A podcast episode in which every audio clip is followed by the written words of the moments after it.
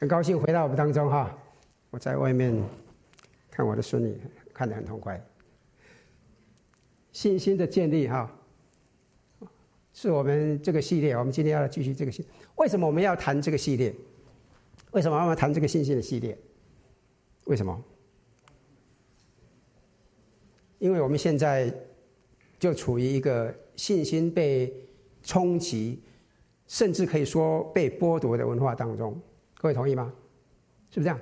我们现在环顾四周，我们看到蛮多悲情情绪的，是不是啊？即使在我们基督徒当中也不例外。我们有很多的愤怒，我们很多的焦虑。对，我们可以注意到，在这个环境里面，我们没办法控制的。疫情什么时候结束？谁知道？社会动荡可以什么时候会停止？哎呦！现在亚洲还有一个情况，到底会怎么样？谁知道？会不会打仗？会不会会不会那个议长跑去不该去的地方，或者去他想要去的地方，然后就引起一些混乱？谁知道？没有人知道，对不对？那我们就很容易很很容易落在这个光景里面，我们就很焦虑啊，对不对？哎哎，我们有家人在那边嘛，是不是啊？同意吗？是吧？但是你注意哦，你有没有注意到？主耶稣就从来没有想过，没有没有跟我们讲过，没有说过哈。哎，我的建议是哈，呃，带着焦虑去睡觉，啊，哎，对那些世俗的人真的要很生气啊，要充满悲观的想想你的生活。事实上，他说的恰恰相反。他说：“不要着急，要为当权者祷告，要凭信心过活。”他说：“即使你有芥菜种子的信心，也能够改变你的生命。”这就是我们在这个系列所谈论的，对，可以真正改变你我的圣经的一个教导。几年前，我不知道多少人看过这部电影哈，很有名的电影电影系列叫《The Lord of the Ring》啊，台湾的翻译叫做《魔戒》了哈。我知道国内好像翻成。指环王，对哈，哎，我很喜欢这部影片啊，我跟我太太非常喜欢哈。呃，几年前，当我儿子小伊诺，哦，不知道他，他在澳洲 Hill 上学音乐敬拜的时候哈，他结束经学习完结束了，我们去特地去参加他的毕业典礼。毕业参加毕业典礼完了以后呢，我们就顺道，澳洲离纽西兰近嘛哈，我们就跑去纽西兰啊，新西兰和纽西兰去旅游。那么怎么样？我们特地的去参观了他们的拍片场景，你看我多疯狂啊！我过去也常常分享在影片中的一些片段哈。现在呢，或许就让我们来看看其中的一个片段。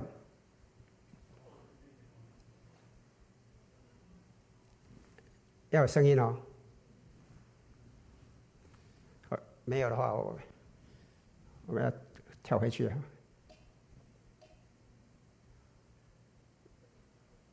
早上是还好好的，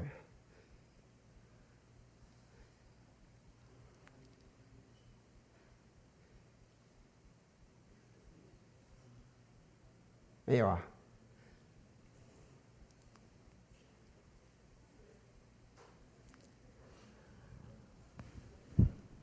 我刚才讲过，机器不是我们能够控制的，他高兴就可以，不高兴的话就给我们来一个。啊我我记得以前我在台在在工业界上班的时候，我有每次出差要去陪诊什么东西的话哈，我想大家都很有经验的，在公司里面在准备的时候都都很好好的，等到遇到客户那边一个一家公司，我们要去去去去表去那个去陪诊的时候，去去去解说的时候，常常就出状况，有没有这种现象？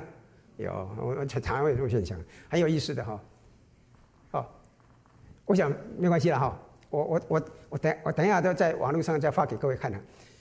这句话就很有意思的，这里就就好，谁晓得你会带到被带到哪里去？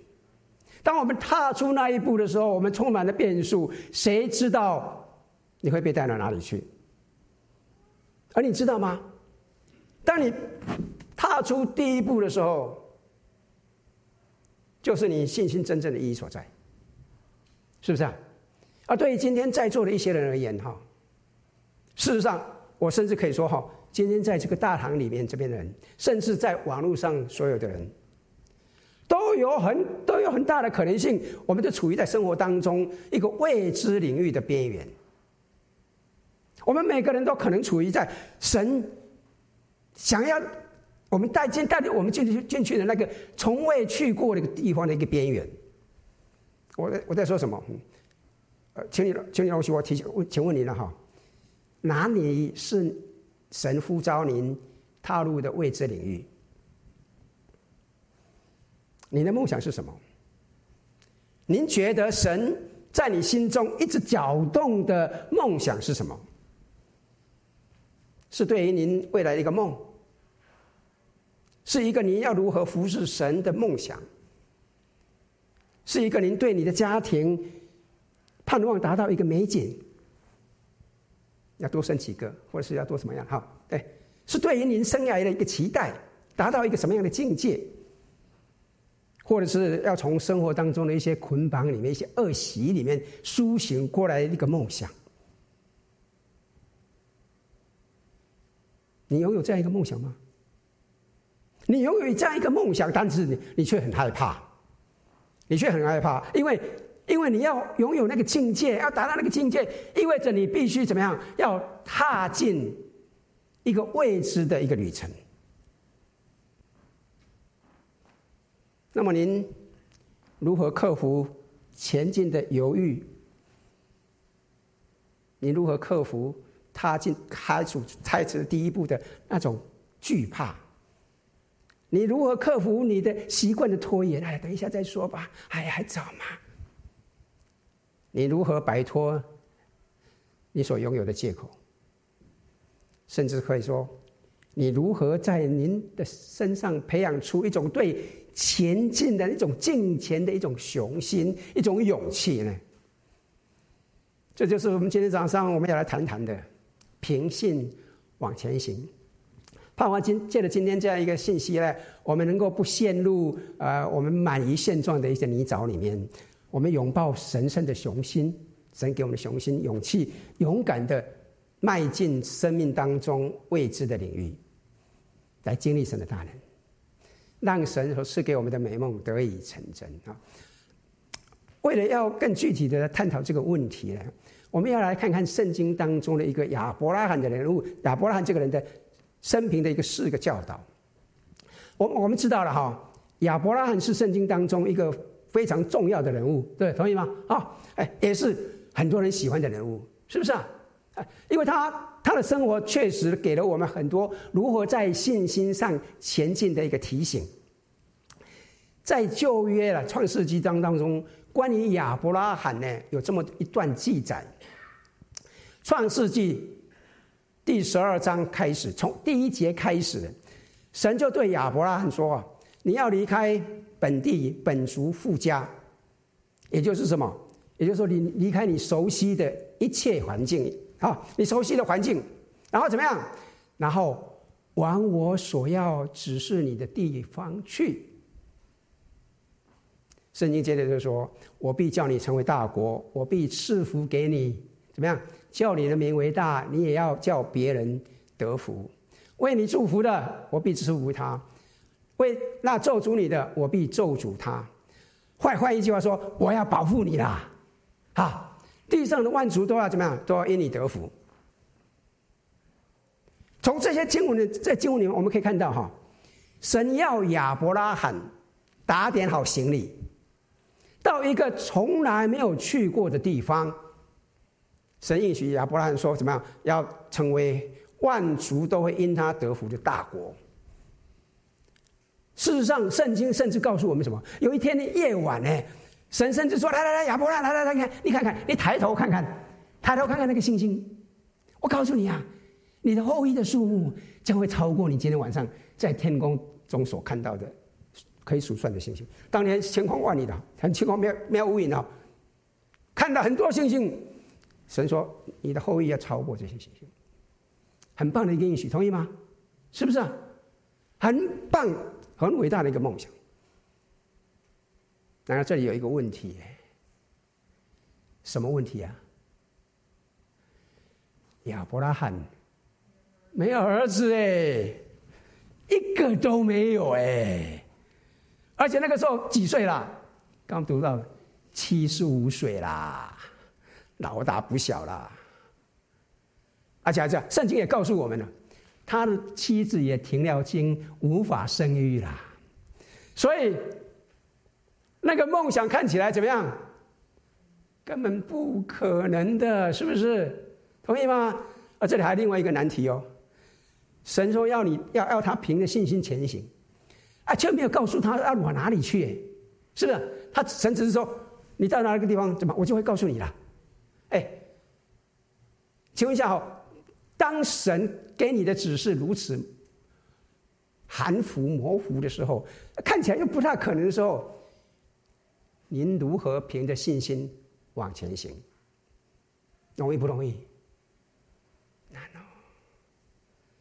请注意亚伯拉罕如何反应哦，在第四节，圣经说亚伯兰就照着耶和华的吩咐去去了。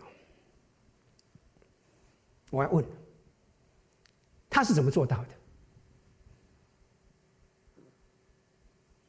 请容许我提醒各位哈，《创世纪》第十二章这一个场景，在希伯来书第十一章中，十一章中啊，希伯来书十一章，对啊，你看我从德州回来，口齿就不清楚了哈，跟我孙女玩太久了啊，对，你看。在希伯来书第十一章十一章当中，哈就被提了四次。亚伯拉罕因着信回应神的呼召，他因着信，因着信，因着信，亚伯拉罕因着信，四次，四次谈到亚伯拉罕因着信，他做了这些事情。这四次可以说是从亚伯拉罕的生活当中所带给我们的四个功课。因为这些会在如何凭信往前行上面提供我们莫大的帮助。您如何往前行？你如何往那个未知的领域迈进？第一，凭信勇敢踏出，凭信勇敢踏出。亚伯拉罕他凭着信心，他勇敢的踏出了，凭着信心他踏出了第一步。希伯来书第十一章第八节说。亚伯拉罕因着信蒙召的时候，就遵命出去，往将来要得为业的地方去。出去的时候还不知往哪里去。亲爱的弟兄姊妹们，千万不要认为这是一件小事，一件简单的事情。事实上，这是一件非常非常非常不容易的事情。或许让我来描述一下这个背景。圣经告诉我们。亚伯拉罕是来自于大河那一边，大河是哪里？就是伯拉大河，也就是幼发拉底河，是人类文历史文明的发源地。亚伯拉离开那个地方，他的家乡叫做乌尔，是当时苏美人所在之处，在今天的克拉克，就是现在克拉克啊，阿里空军机场那个空军基地附近的。挖掘出来一个，树立着一整几乎是六层楼高的巨大宝塔式的建筑。这座建筑物是古代乌尔啊存留下来的一座神塔，是世界上保存最好的古迹之一。在亚伯拉罕的时代，它有八层楼高。考古学家告诉我们，这座神塔在四千年前亚伯拉罕的时代就已经坐落在乌尔的市中心。啊，我们可以说亚伯拉罕可能就亲眼见过这个建筑物。历史学家 Thomas Chalke 他告诉我们，在亚伯拉罕所在的苏美人发明文字以前呢，他有个爆炸性的科技创造时代，它的规模哎，可以跟我们十九世纪、二十世纪的时代来匹配。他说啊，这段时期的发明有带轮车轮的运输工具、帆船、冶金、陶器、文字、雕刻、大规模生产的砖块、拱顶、圆柱屋。好，那么第一个法律制度，第一个律师，第一个商业化的酿造厂，十二个月的阅历，就就从那边来十二个月历，几何学等等等等。而他们似乎在几个星期内彼此连续出现。也就是说啊，乌尔这个城市，在四千年前就已经是一个科技发达、高度文明的地区，同意吗？啊，还不止这样子哦，考古学家也发现啊，也发现描述了考那哈当地生活的马萨克的图画，他们挖掘出来，啊，我们可以看到他们的生活怎么样，非常舒适的哈，充满音乐，非常喜乐，非常享受。我告诉你，一个文一个文明的社会才会才会注意一些音乐的东西。你看这个东西，好，是不是啊？他们也在同时期的坟墓当中的挖掘出来纯金制造的女性头部的装饰品。那么这告诉我们什么？这告诉我们这是一个非常富裕之地，是吧？同意吗？啊，很不错的。这个是亚伯拉罕当时居住的地方。科技发达，高度文明，非常富裕，非常舒适。亚伯拉罕就是在这样一个城市居住啊，说不定比我们这边还舒服了哈，是不是？嗯，住我们这边的高级豪宅哈。哎，而神却对他说：“亚伯拉罕，我要你离开，离离离离离开离离开离开这一切，往哪里去？”往哪里去？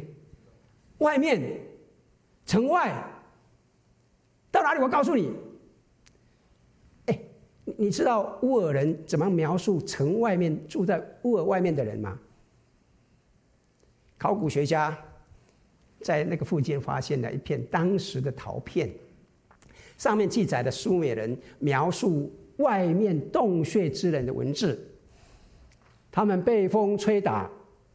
被风吹雨打，他们不知祷祈祷，他们吃未煮的肉，一生没有房子，死亡时也不被埋葬。哎，这个就是外面情形。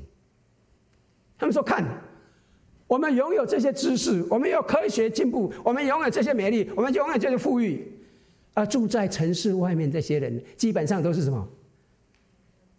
穴居人呢？蛮荒人呢？”相信这些背景可不可以帮助我们了解这段经文的冲击？是不是？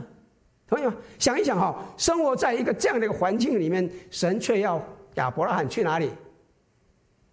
去到一个乌尔人从来没有去过的地方。神说：“亚伯拉罕，我知道你在这边很舒适啊，很舒服，但是我要你离开这个舒适的地区，我要你去外面，我要你去改变这个世界。”那么如何应用在我们身上？我们如何从一个熟悉安舒之地 Silicon Valley，哎呀，这个往那个未知之地跨足踏进？我告诉你，这边这边这边物价真高哦！我今天看，今天早上看到了石油跌下来了，五块多哈。我在德州的时候才三块多而已，你知道吗？我们如何朝着神呼召我们的方向前行？我们如何？我们你知道吗？我们在亚伯拉罕身上可以看到一个重点，那就是亚伯拉罕怎么样？亚伯拉罕他注目第一步，而非全里程。注目第一步，而非全里程，这很重要，非常关键的。亚伯拉罕他知不知道他要往哪里去？他根本不知道。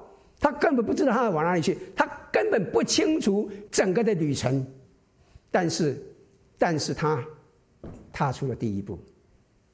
那么也就是这样一步接着一步，一步接着一步，直到下一步啊，就这样接过去。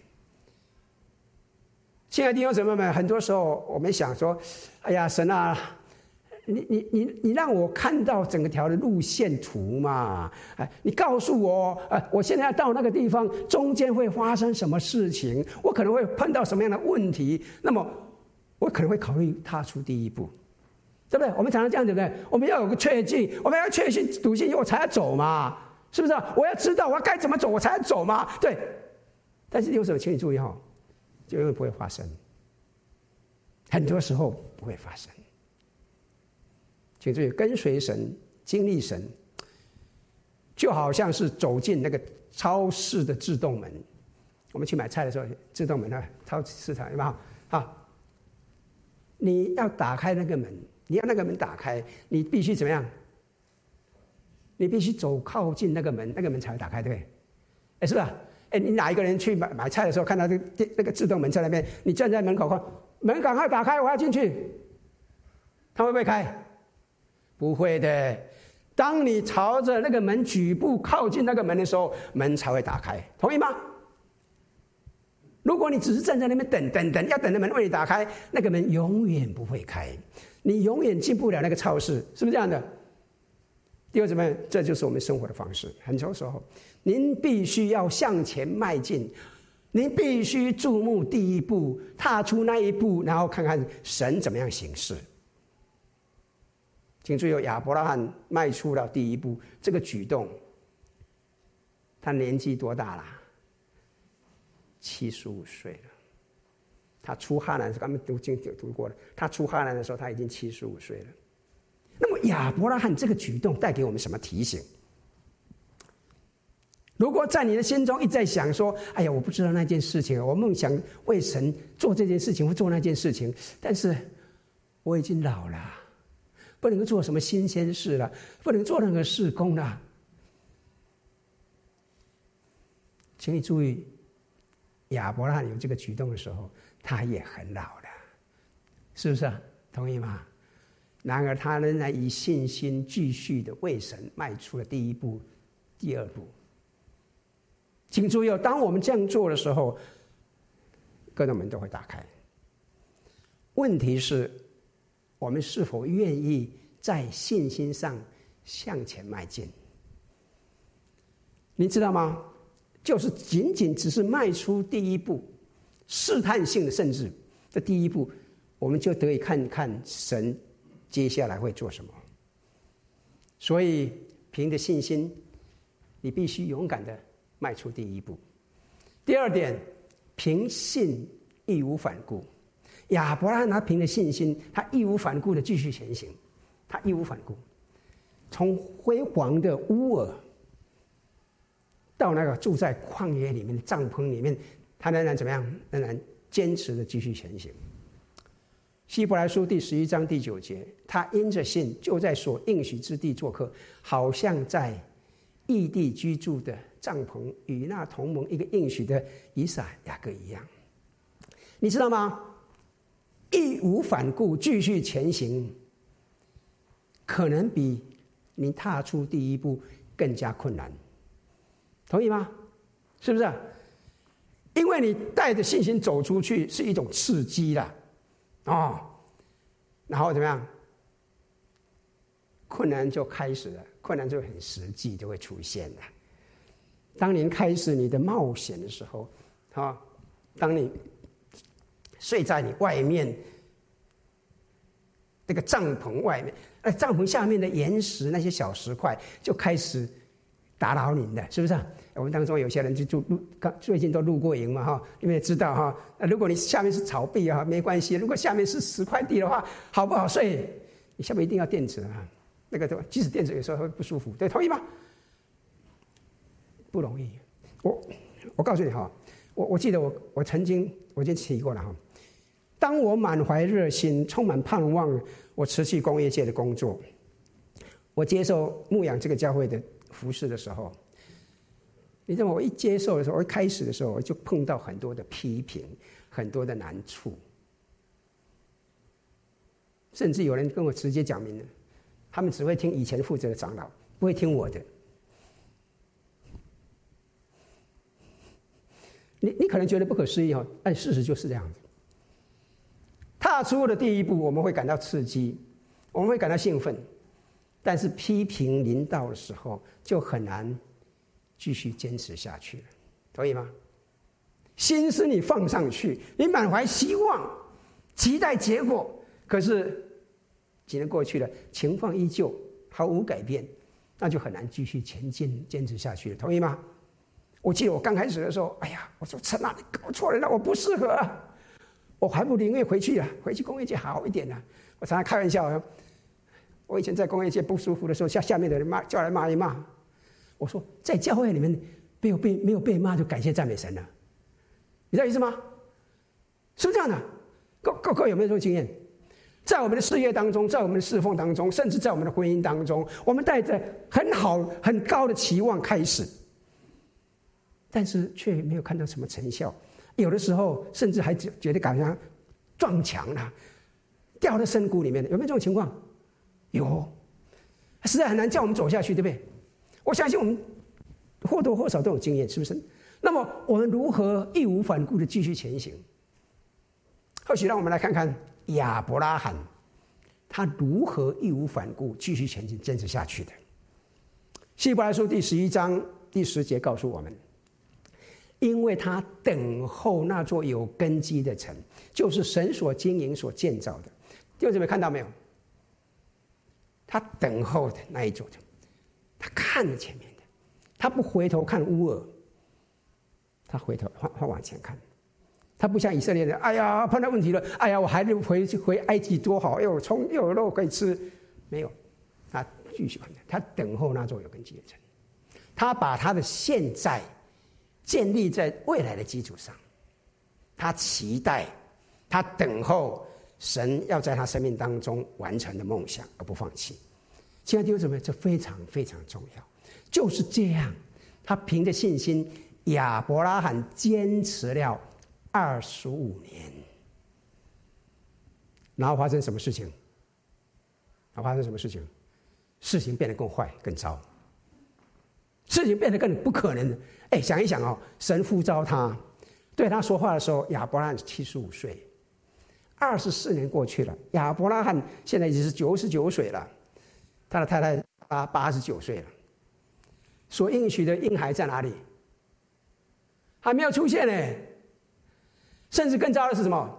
神要更改亚伯拉罕的名字。各位记得刚开始的时候，亚伯拉罕原来的名字叫什么？亚伯兰。亚伯兰的意思是什么？荣耀的父亲。有没有很糟糕？荣耀的父亲，儿子叫什么名字？哎，现在更更糟糕、更情况，神现在神对他说：“亚伯兰，哎。”我要更换你的名字哦，太好了，太 太棒了哈！是不是改一个什么？改一个不一样的？可亚伯兰可能想说，太好了，被称为荣耀的父亲实在很丢脸，实在是很糗哎！哎，我都没有孩子，怎么变荣耀的父亲呢？所以说，我要把你名字改什么？改成亚伯拉罕。我想当时亚伯拉罕可能下巴都掉下来，为什么？亚伯拉罕是什么意思？多国的父，哈哈！哦，我们可不可以想象亚伯拉罕听到这句话以后，他会哭笑不得的说：“ 拜托啊，神啊，不要跟我开玩笑了，好不好？”，你可不可以想象一下哈？当我到7-11去买东西的时候，店员问我说：“你的名字是什么？”亚伯拉罕。哦，多国的父哦，真的啊？你有多少个孩子？零，那你多大年纪了？九十九，哎，是不是很糗？是不是很，是不是很令人尴尬？可不可以同意吗？那么亚伯兰如何面对这事？是不是很容易？很容易吗？不容易的。这就是我们今天第三点。他平信，他挣扎度过。夏天要怎么请注意哦？要说很多时候，我们对亚伯兰会有一个理想化的错觉。哎呀，信心之父嘛，对哈，我认为那对神怎么样，充满信心嘛，对哈，他是信心之父，不是吗？所以不管时间多长啊，发生什么事情啊，怎么样，他都会非常冷静，他就完完全全的信靠神，是不是这样的？嘿嘿，你知道吗？事实上根本不是这么一回事儿，因为在圣经当中，其实是谈到了，在亚伯拉罕的心目当中，实际上有三个儿子。而这三个儿子也表明了亚伯拉罕的信心的属灵状况。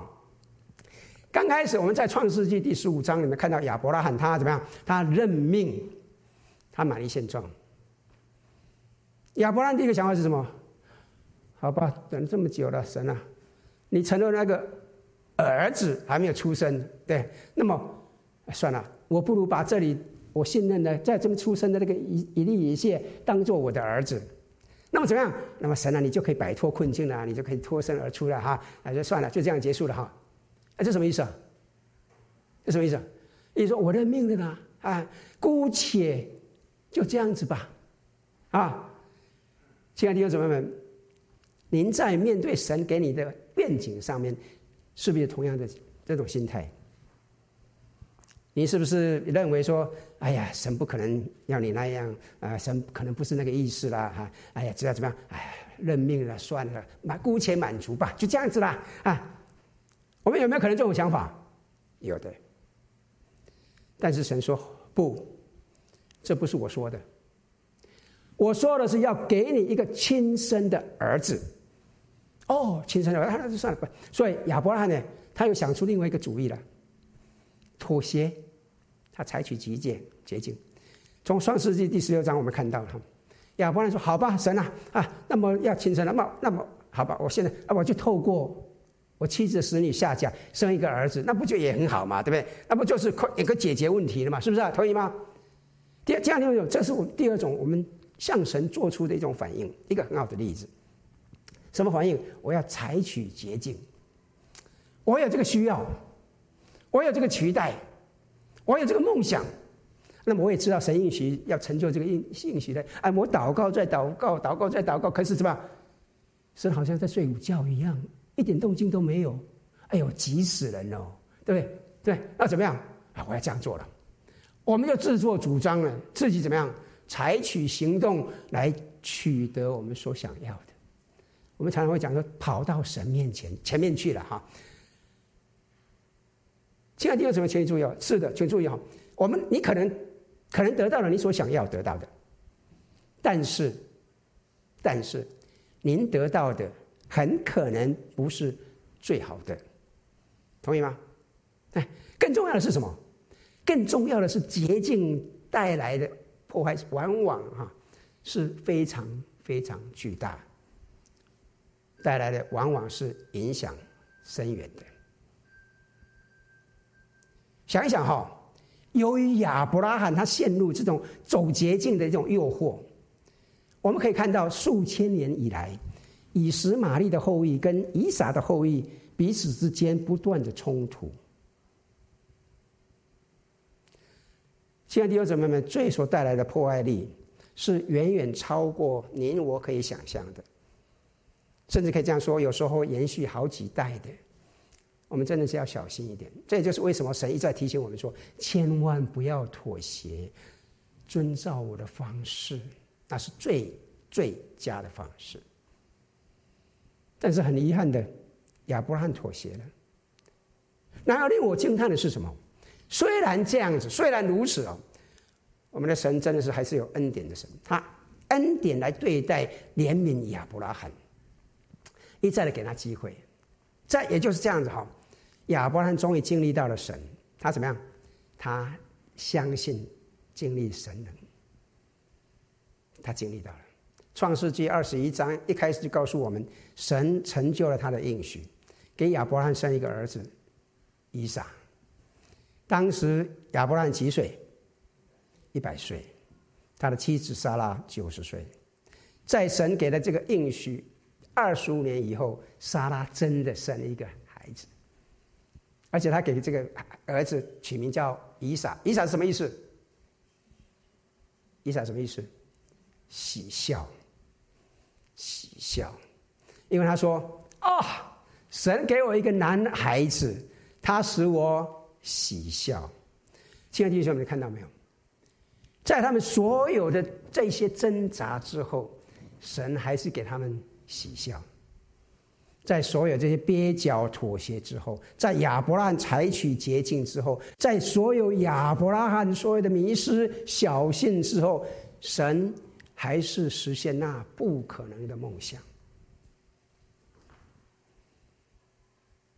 亲爱的弟兄姊妹们，在您所有的捷径之后，在您所有的失败之后，在一直想要放弃、想要扔掉之后，神说：“相信我。”相信我，神说：“我要在你的生命当中带给你笑声，我呢要成就我要给你的梦。”神仍然要把他的手放在您的肩膀上，对你说：“看看那些星星。”他要对你说：“我还有一个绝妙的计划要给你，我要给你活出的盼望，我要给你美好的未来。相信我。”现在你有什么？今天神把我们当中的一些人带到这里来，我相信。因为他要告诉你，你的生命当中不是这样绝望的。相信神，他要给你一个不同的人生。希伯来书第十一章第十一节说：“因着信，连撒拉自己虽然过了生育的岁数，还能怀孕，因他以那以为那应许他的是可信的。”啊，请问一下，他认为谁是可信的？是他自己吗？不是的，是谁？是他相信他自己的感觉吗？不是的，他知道神是信实的。现在第二怎么样嘛？我们需要多更多的信心，而不是更多的自己。我们常常是不可信的，说实在的哈，同意吗？哎，我们必须对可信的神要有信心，因为他才是真正可信的。我不知道我讲清楚了没有？这个很重要。因为圣经接着告诉我们有什么事情发生，第十二节，所以从一个仿佛已死的人就生出子孙，如同天上的星那样众多，海边的沙那样无数。亲爱的弟兄姊妹，这就是神的工作方式，这就是神做事的方式。今天你可能感觉如同一个已死的人一样，你可能觉得您的生活就像死了一样，你所有的梦想都好像都结束了。怎么看都似乎没什么希望，请容许我提醒您：神正在找这种人，神要在这种人身上显出神迹。所以，凭着信心，像亚伯拉罕一样，凭信勇敢踏出去，凭信义无反顾继续前行，凭信挣扎度过。然后第四点，凭信完全信靠。终于，亚伯拉罕学习到了完完全全的相信神，完完全全信靠神。亚伯拉罕百岁得子，这个儿子在他们生命当中重不重要？哎，一百岁才得到的宝贝儿子，重不重要？哎，你们怎么都不回答一下？重不重要？重要啊，对不对？啊，相信这一切的希望全部都放在他身上，同意吗？啊，全部放在这个儿子身上。然而，哎，这个时候神偏偏要求他。将他所爱的这个儿子以撒当做燔祭献给神。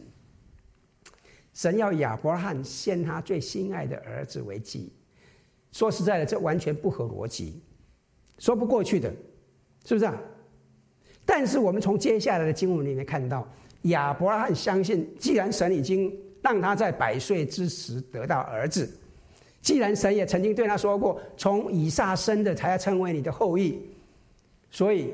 他有个确信，他相信，即使今天我把以撒杀了，亚伯拉也相信怎么样？神能够叫他从死里复活。因此，当他带着以撒往山上走去的时候，哎，以撒问他说：“哎，爸爸，爸爸，爸爸，哎，火柴、火跟柴都有了，哎，但燔祭的羊羔在哪里呀？”问题很好，对哈？哎搞了半天，火跟柴都有了，那那那那祭物在哪里啊？这个时候，亚伯兰就回答什么？啊，回答什么？哎，回答什么？我儿啊，神必自己预备自己的羊，预备羊羔，献祭羊羔。亚伯拉罕呢，就发现呢，就一真的是这么一只羊羔，所以怎么第十四节就圣经就说什么？亚伯拉罕就给那个地方起名叫什么？耶和华以勒，直到今日还有人在说。在耶和华的身上必有预备，请注意不要错过这一点哦。希伯来书第十一章十七节说什么？亚伯拉罕因着信被试验的时候，就把以撒献上，这便是那欢喜领受应许的，将自己独生的儿子献上。就在亚伯拉罕完完全全的相信神，完完全全的信靠神，他听到神的话要把他献，把他儿子献上当燔祭，他就什么？伸手搭出东来，到了要把以撒杀了，当做祭物献杀的时候，就在那千钧一发之际，神及时阻止了他。神说：“不要这样子，我已经预备好了一只公羊为牺牲了。”哎，我我你你要看这个故事很有意思哦，到底怎么回事情啊？哎，为什么为什么神在实现了他的应许之后，在亚伯拉罕哎得了儿子，然后听他的话，现在要牺牲他的儿子的时候，忽然间怎么样又制止了？哎，你不是叫他杀了吗？献燔祭吗？怎么要做的时候，怎么要把他制止了呢？非常奇怪，这同意吗？所以注意哦，了解这一点非常重要，因为这是整本圣经的一个重点。在四千年前，亚伯拉罕的时代里面，用人当祭物献祭，甚至用儿童当祭物献祭，是非常普遍的，在当时的环境里面，啊，但是神不喜欢这样的事情。亚伯拉罕周围的所有的部落都是这样做的，但是在这里，神是透过亚伯拉罕献以撒来表明一个重点。那就是什么？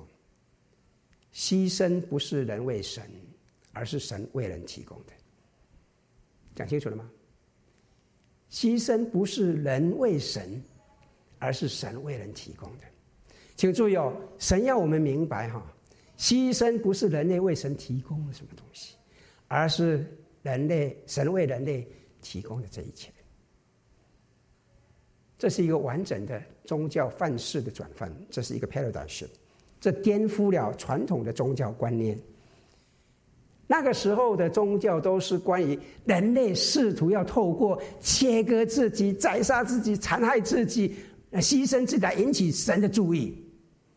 所以你看，很多宗教就这样啊，然后啊啊，神啊，你看我多我多我多么多么多么这么忠心，你看我看到没有？看到没有？看到没有？对。但是神在这边显示他他的严肃性。神说：“不不不不不不，我的操作方式完完全全相反。”神说：“我主动发起，我提供祭物，我照顾你，我要得到你的注意，我制定计划，而你唯一要做的，就只是你单单的信靠我。”这就是耶和华以勒的属灵意义。什么叫做耶和华以勒？神人关系的完美建立，不在于人类为神献上的牺牲，乃在于神接受神为人类赐下的牺牲。为神所喜悦的，不是我们能够为神做什么，而是领受神为我们所成就的。这点非常非常重要。这是我们整本圣经的例子。当然，最终极的目的就是十字架上的耶稣基督。看到没有？耶稣基督降世来为您为我的罪而死，这就是神为您为我所提供的牺牲。当我们为自己的过犯、做错的事情、刑罚自己、钉死自己，感到罪恶感的时候，耶稣基督说：“你不必，不必再把自己钉在十字架上，我已经。”为你钉在十字架上了，我已经为你牺牲了。你所要做的，你所要做的，就是单单的相信，凭着信心往前行。亲爱的弟兄姊妹们，亚伯拉罕迈出了第一步，他跨过了，而这改变了他的生命。请问您能够单单的以你的信靠来回应神吗？你可能会说，你不知道我的处境有多糟糕，很多事情现在看起来都没什么希望，哎，好像是撞墙，好像是死路一条。我要提醒你，《罗马书》第四章十七节，亚伯拉罕所信的，是那叫死人复活、使无变有的神。神可以让一个绝望的婚姻复活，神可以恢复一个破碎的关系。神可以在您的生命当中由无变有，显出神迹。神可以改变你所面对的这些困境，您相信吗？亲爱的弟兄姊妹们，千里之行，始于足下。您要得着神应许您的，我们要勇敢的迈出第一步。一踏出之后，我们要凭信。义无反顾的往前行。即使碰到难处，我们也要怎么样？平信挣扎度过，以至于我们可以完完全全的信靠神。所以，我要请你问问你自己：我的下一步是什么？什么是神要你达成的？什么是神要你必须踏出的伟大旅程呢？在这个四个功课之中哪几点难阻了您的信心成长，使你不能够往那未知的领域迈进呢？想一想，是不是需要你勇敢的迈进那未知领域的第一步？靠着信心。你愿意信靠耶稣，或者是你需要带着你的信心，在你的人际关系上面走出去，迈出你以前从来没有做过的一些举动，打个电话啊，关怀一下啊，迈出第一步，你去原谅那个人，你克服障碍，带着信心走出去。或者也许您需要义无反顾的，你需要忍耐，而不是放弃，不要放弃你的事工，不要放弃你的婚姻。而是要坚持，继续更多的信心。也许你现在正处在第三步，你生活当中有一些挑战，你生活当中充满着挣扎。如果你相信神能够帮助您克服困难，神会给你力量。或者也许您需要单纯的相信神会会为你提供这一切，你需要放下你的焦虑，你只要相信他。圣经说：“你要把你一切的焦虑卸给我，神必顾念你。你相信吗？你相信他已经为你提供了牺牲，无论您需要迈出哪一步，今天就迈出哪一步。因为如果你不这样做，如果你不凭着你信心迈出这一步的时候，你就给我停在那个地方，你的环境不会改变，你的问题仍然存在的，而且你真的不知道神。”可以把你带到什么样的境界？你真的没办法去经历神，可以让你经历何等的不同。愿神帮助我们，使我们能够跨越障碍，凭信他不行，走一趟真的是可以经历神与神同工得胜的信心之旅。那我们一起来祷告。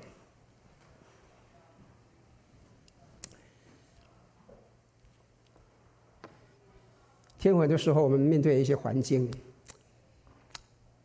我们很多时候也知道你要我们怎么样行，但是很多时候因着我们的惧怕，因着我们的软弱，我们真的没有办法采取第一步，我们也没办法坚持。天，我谢谢你，谢谢你借着亚伯拉罕他这样一个生平的一个实际的例子，我相信可以帮助我们。帮助我们在座的弟兄姐妹们，当我们面对生活上一些挑战、一些难处的时候，一些未知的时候，主啊，可以来帮助我们，能够踏出去，能够经历你。求主你真是帮助我们，主啊，让这样一个例子，这样一个教导，能够真的是活化在我们每个人的生命当中。